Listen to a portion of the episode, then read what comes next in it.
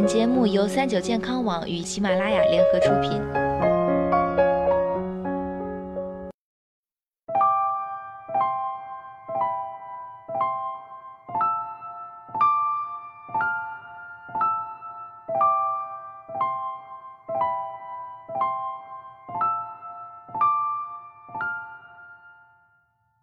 Hello，大家好，欢迎收听今天的健康养生小讲堂，我是主播探探。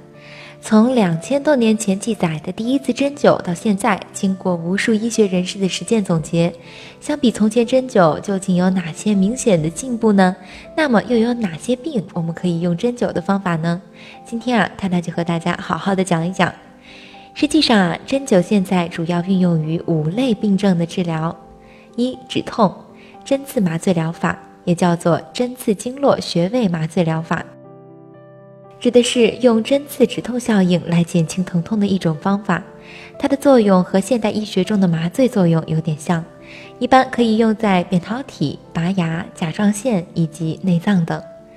关于颈椎病、颈痛的止痛、内脏疼痛、腰背疾病、对关节疼痛，如类风湿、痛风，都能起到一定的止痛作用。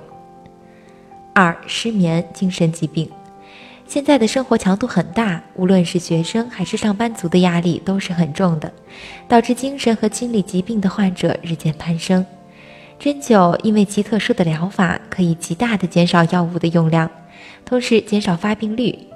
针灸对如针灸对如抑郁、心理、精神疾病、焦虑的治疗等都有很好的效果。三、神经系统疾病。比如脑血管疾病，包括脑出血和脑梗塞，而针灸主要针对的是对机体功能的恢复，能够调节患者的语言以及运动机制。四、过敏性疾病，针灸对过敏性疾病的治疗有较好的疗效，常见的有哮喘、过敏性鼻炎、花粉过敏等。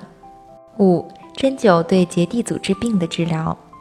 针灸治疗结缔组织病，最典型的为风湿、类风湿、痛风、红斑狼疮、银屑病、银屑性关节炎、皮肌炎、多发性肌炎等等。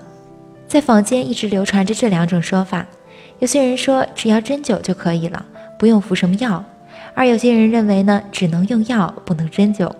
专家认为这两种说法都是很偏颇的，有偏见在里面。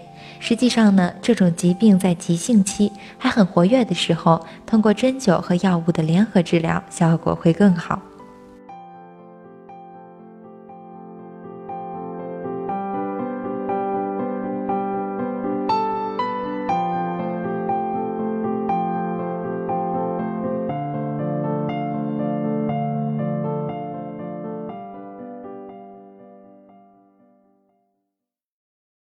苹果是一种四季常有、价格便宜、营养丰富的常见水果。